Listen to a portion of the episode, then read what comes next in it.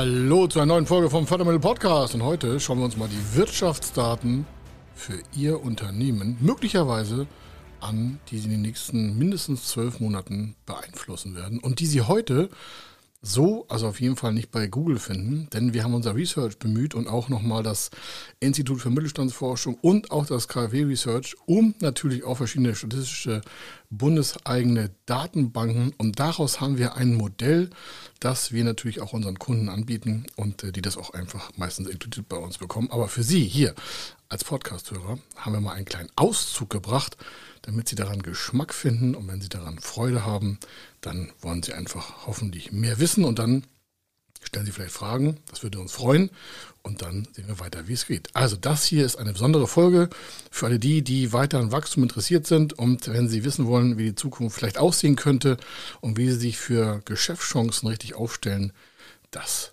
hören wir uns jetzt heute an. Er ist Mr. Fördermittel, Buchautor, Vortragsredner, Moderator seiner eigenen Fernsehsendung zum Thema Fördermittel und Geschäftsführer der Feder Consulting. Mit seinem Team berät er kleine, mittlere und große Unternehmen rund um die Themen Fördermittel, Fördergelder und Zuschüsse. In diesem Podcast bekommen Sie wertvolle und entscheidende Informationen, wenn es um die Themen Investitionen, Innovationen und Wachstum in Unternehmen geht. Über 25 Jahre Erfahrung, mehrfache Auszeichnungen als Fördermittelexperte, mehrere Milliarden Euro betreutes Investitionsvolumen und über 11.000 Unternehmensprojekte. Davon können Sie jetzt profitieren. Hier ist der Fördermittel-Podcast mit Kai Schimmelfeder. Ja, und da gehen wir rein ins Getümmel. Erster großer Schlag, den wir hier aufsetzen wollen, ist, das Kreditneugeschäft 2022 nimmt wieder Fahrt auf. So sind die Headlines auch bei vielen in den Nachrichten. Aber dann wollen wir doch mal reinhören und reingucken, für was denn das Kreditneugeschäft eigentlich ausgegeben wird. Also für was geben Unternehmen Geld aus, wenn sie damit vorher Kredite haben? Und äh, erschreckenderweise ist der kleinste Teil unter 25 Prozent geben das für Neuinvestitionen aus. 75 Prozent der Unternehmen, das wieder hier nochmal ein Disclaimer, alles, was sie aus diesen Daten machen, ist ihre Entscheidung. Wir tragen das nur nicht mal zusammen, damit sie da einen besseren Blick in die Zukunft haben könnten. Entscheidungsgewalt liegt aber bei ihnen. Also, 75 Prozent der neue Geschäftsaufnahme ist zur Kompensation von Lieferengpässen. Das heißt, hier werden neue Lieferanten gesucht, die natürlich eine andere Preisstrategie haben. Und somit wird der Einkauf für viele Unternehmen teurer, die dann wieder anders produzieren müssen. Das heißt, die Produktionskosten steigen und äh, irgendwo muss ja auch nochmal dann Gewinn wieder her. Das heißt, entweder steigern sich auch die Preise in den Geschäften, das merken Sie hier und da schon, oder die Preise bleiben gleich und sinken die Gewinne der Unternehmen.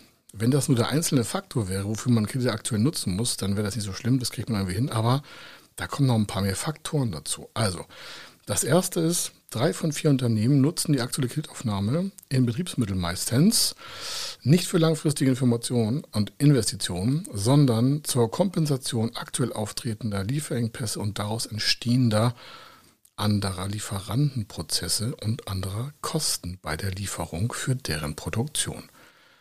Gleichzeitig ist der Energiepreis gestiegen. Das merken Sie auch in den Nachrichten. Das ist jetzt nichts Neues, was ich sage. Aber so, wie wir das hier heute mal in dem Research hier aufarbeiten, finden Sie das nicht zusammenhängend. Und das sollte Ihnen eine mögliche gedankliche Grundlage widerspiegeln, worauf Sie dann weitere Research-Einheiten bei sich vielleicht aktivieren oder einfach mal mit uns ins Gespräch gehen, weil wir noch viel mehr Daten dazu haben. Also Energiepreise gestiegen.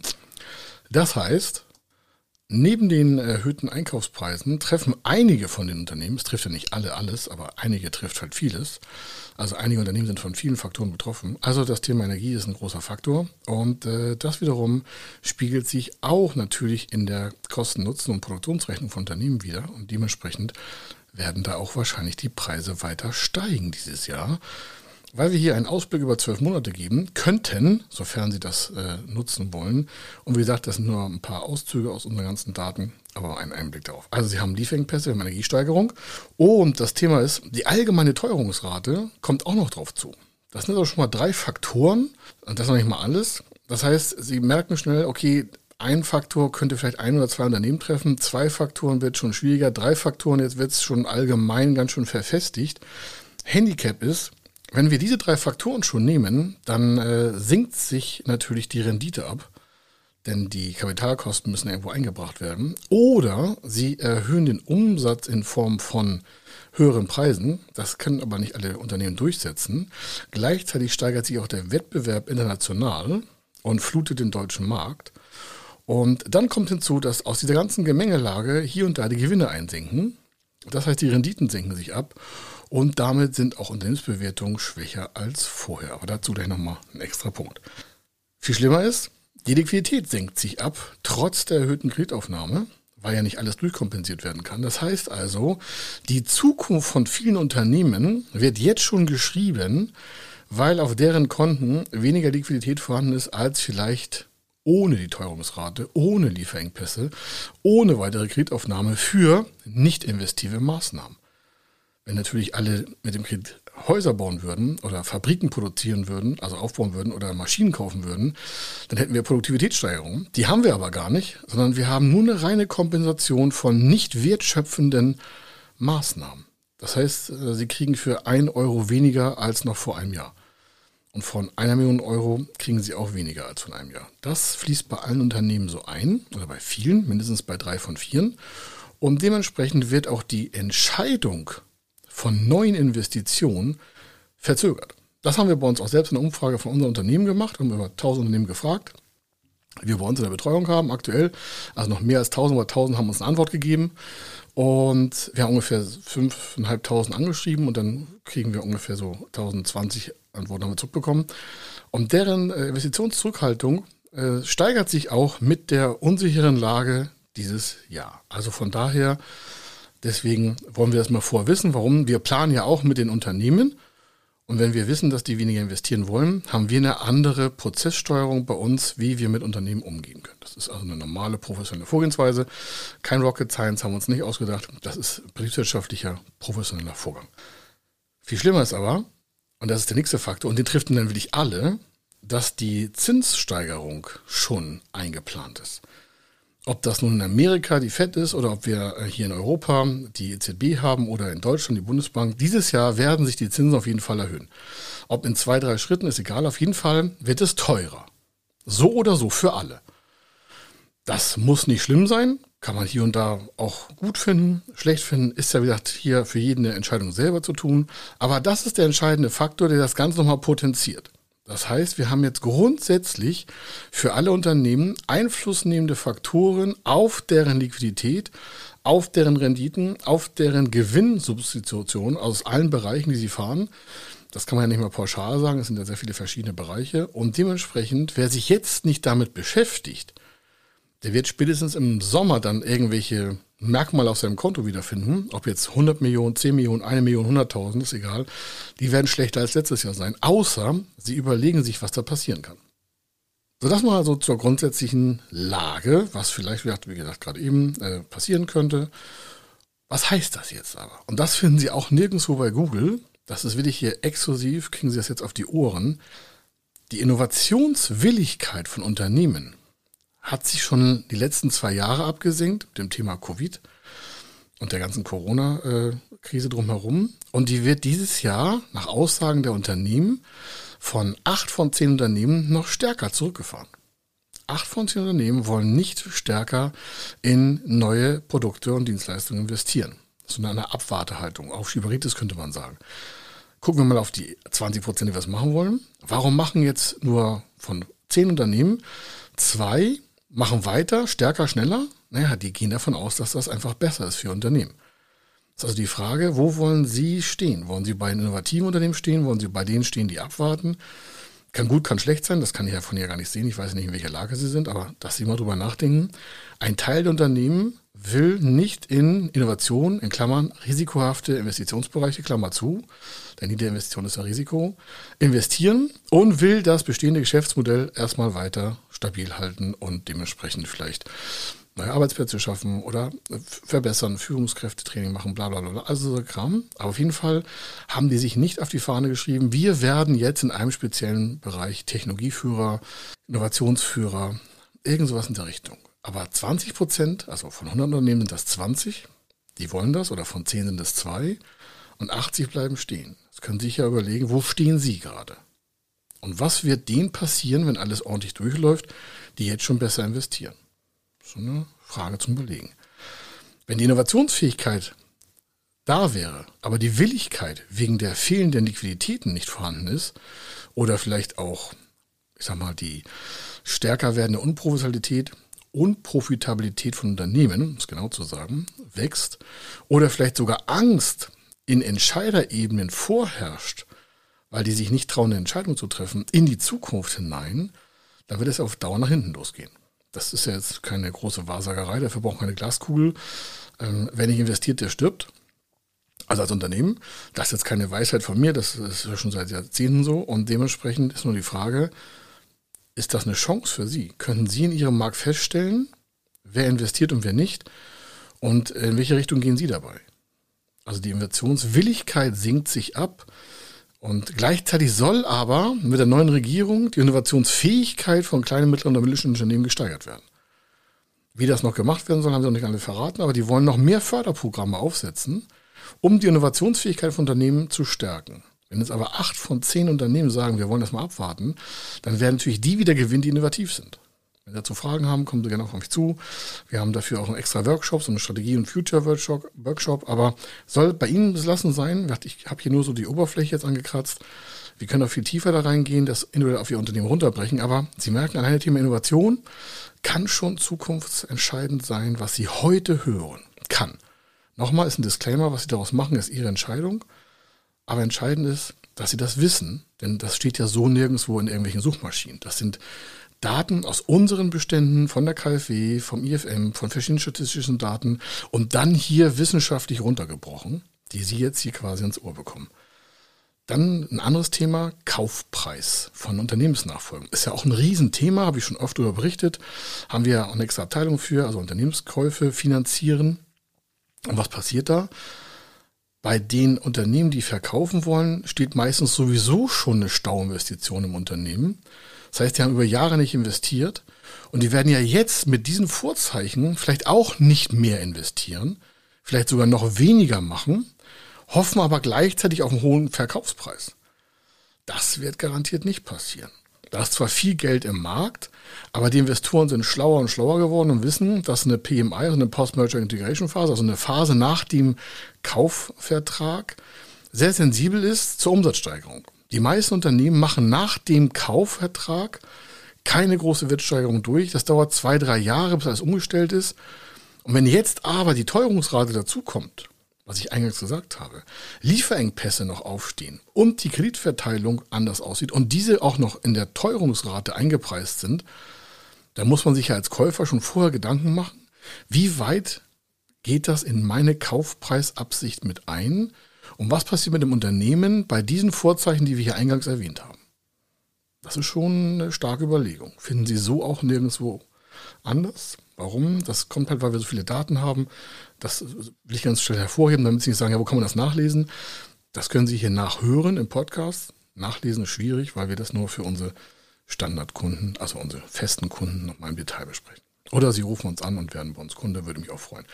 Bei Gebäuden ist das Gleiche. Die Kosten von gewerblichen Gebäuden steigen, also die in Errichtung und auch die Sanierung, weil ja da auch Energiepreise, Teuerungsrate, Lieferengpässe einfließen. Alles, was ich eingangs gesagt habe, fließt in diese Bereiche ein und kommt dann zu einer Erhöhung der Instandhaltung, aber auch der Errichtungskosten. Deswegen gibt es sehr starke Förderung mit Förderprogrammen, um das wieder quasi auf Dauer zu kompensieren. Denn eine Maschine oder ein Gebäude ist was anderes als Betriebsmittelfinanzierung. Das sind ja völlig verschiedene Wege der Laufzeiten und der Höhen der, Kapitalkosten. Aber Sie merken, die eingangs genannten Faktoren, sagen wir mal Lieferangpass, Energiekosten, Teuerungsrate, Zinskosten, die fließen in diese ganzen Bereiche ein. Die können ja auch in Ihre Investitionsentscheidung mit einfließen, je nachdem, was Sie vorhaben.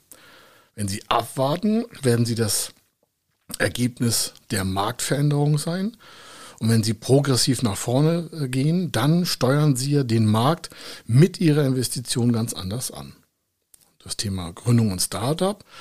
Dann sehen Sie überall so Startup, ja, die haben so viel Geld bekommen wie noch nie. Das gilt für einige wenige im Promillbereich, sage ich ganz offen.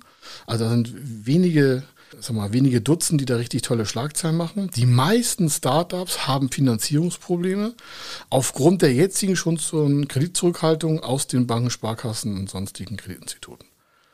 Und die müssen sich wesentlich besser vorbereiten, um die genannten Faktoren, wie zum Beispiel Lieferengpässe, Energiekosten, Teuerungsrate, Zinskosten, sonstiges, alles im Einzelnen oder auch im Gesamten genommen, vorweg zu bedenken, um dann den Kreditgeber zu überzeugen, dass das schon berücksichtigt wurde.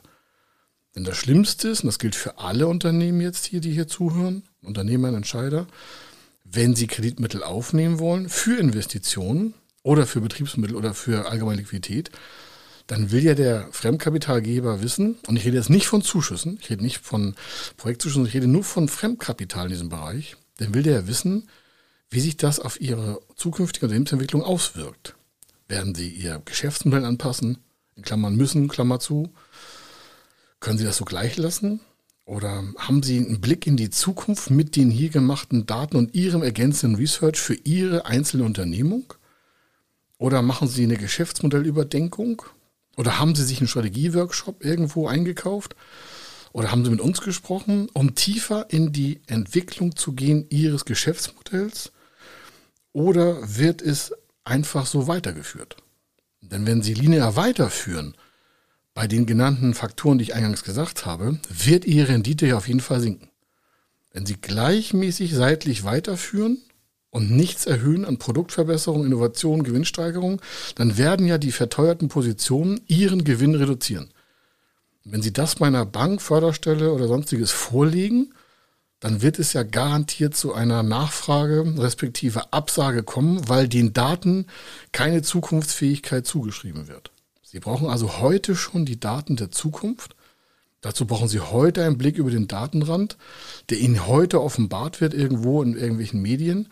Und das wiederum braucht natürlich einen Research, eine Datenanalyse speziell auf Ihr Unternehmen.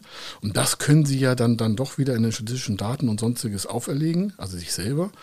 Aber Sie müssen diese Arbeit tun. Und da kommt wieder der Satz, den ich schon oftmals gesagt habe. Erfolgreich ist der, der die Dinge tut, die getan werden müssen. Ohne Businessplanung, ohne Finanzplanung, mit Einkalkulierung der genannten Faktoren. Wie gesagt, Lieferengpässe, Energie, Teuerungsrate allgemein, Strom, Zinssteigerung, Kapitalmarktveränderung, Marktveränderung, Marktgeschwindigkeit, wird es immer schwerer werden, sinnvolle Konditionen bei Fremdkapitalgebern zu bekommen. Bei Investoren ist es was anderes. Da rede ich jetzt nicht drüber, das machen wir im anderen Podcast. Wenn Sie mit Ihren Banken, Instituten, Sparkassen oder Fremdkapitalgebern im Allgemeinen überhaupt arbeiten wollen, brauchen die ja eine zukunftsfähige Aussage, also eine Aussage, die zukunftsfähig ist zu ihrem Unternehmen, die belastbar ist, damit darauf dann eine Kreditentscheidung überhaupt getroffen werden kann. Auswahlwahrscheinlichkeiten, das Rating, die Zinskosten und sonstiges.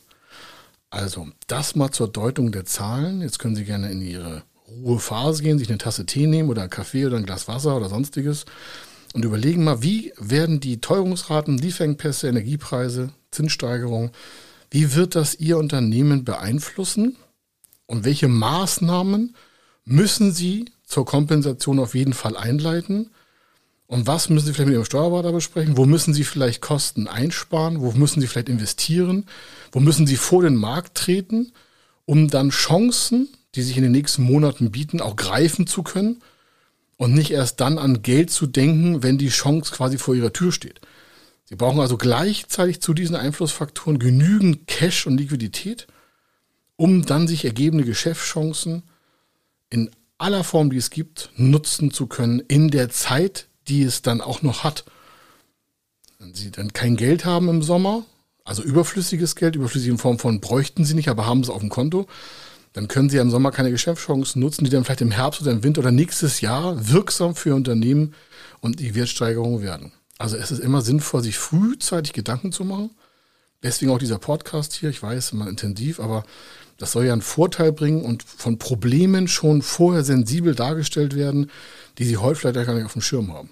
Und da wir hier eine extra Abteilung haben, können wir Ihnen das auch dementsprechend andienen. Das war's für heute aus dem Podcast Wirtschaftsdaten für Unternehmen. Hier war der Kai Schimmelfeder. Ich wünsche eine gute Zeit und wir hören uns weiter im nächsten Folgebereich und der kommt schon morgen. Also, bis dann. Ciao. Wenn Sie wissen wollen, ob Ihre geplanten Investitionen förderfähig sind und wie Sie zu den richtigen Förderprogrammen kommen, dann gehen Sie auf die Website www.fördermittel-testen.de.